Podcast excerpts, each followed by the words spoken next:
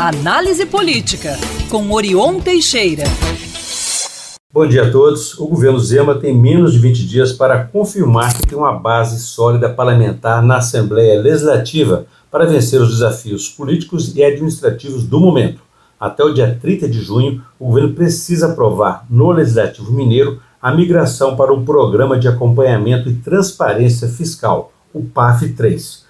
Este é um programa da Secretaria do Tesouro Nacional e um dos primeiros pré-requisitos para o, o Estado aderir ao regime de recuperação fiscal do governo federal e renegociar sua dívida de cerca de 140 bilhões de reais. Se não fizer, terá que desembolsar, também com pagamento à vista, outros 15 bilhões de reais à União. Por isso, é, precisa da autorização da Assembleia para renegociar adesão a um programa de ajuste fiscal do Tesouro Nacional mas a proposta ainda está parada na Comissão de Constituição e Justiça. É, a proposta chegou a ser pautada na comissão, mas com a estratégia da oposição para travar a tramitação, não voltou a ser discutida desde então.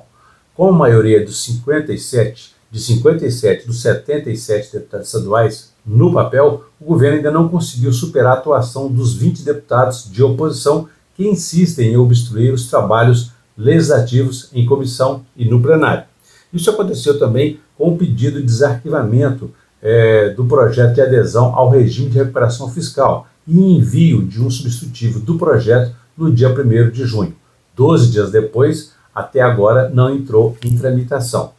Não se trata apenas de esclarecimento sobre a importância ou não do projeto pela, por parte da oposição. A principal razão da obstrução ali é a recomposição salarial geral dos servidores defendida por eles. Até o momento, o governo enviou apenas o projeto de reposição de 12,8% para os servidores da educação, para que seus vencimentos básicos se aproximem do piso nacional da educação, mas ainda não sinalizou de quanto seria a reposição geral para os outros servidores. Dentro do governo, a ala política defende a reposição acima das perdas inflacionárias. Já a área técnica que era apenas a reposição inflacionária do período de 5,9%. Na segunda-feira passada, servidores da segurança pública pressionaram durante uma reunião pela definição do índice e defesa da reposição de 35% para repor as perdas dos últimos cinco anos. O governo aceitou participar do debate, mas não apresentou nenhum índice, provocando insatisfação maior ainda.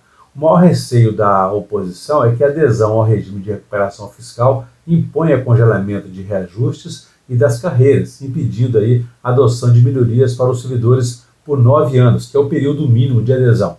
A migração para o PAF 3 também vai exigir contrapartidas ao Estado, como, por exemplo, manter as despesas com o pessoal dentro dos limites da Lei de Responsabilidade Fiscal, 60% da receita corrente líquida gerar poupança corrente, ou seja, ter receitas maiores do que despesas quando não incluídos os investimentos públicos no cálculo e ter disponibilidade de caixa.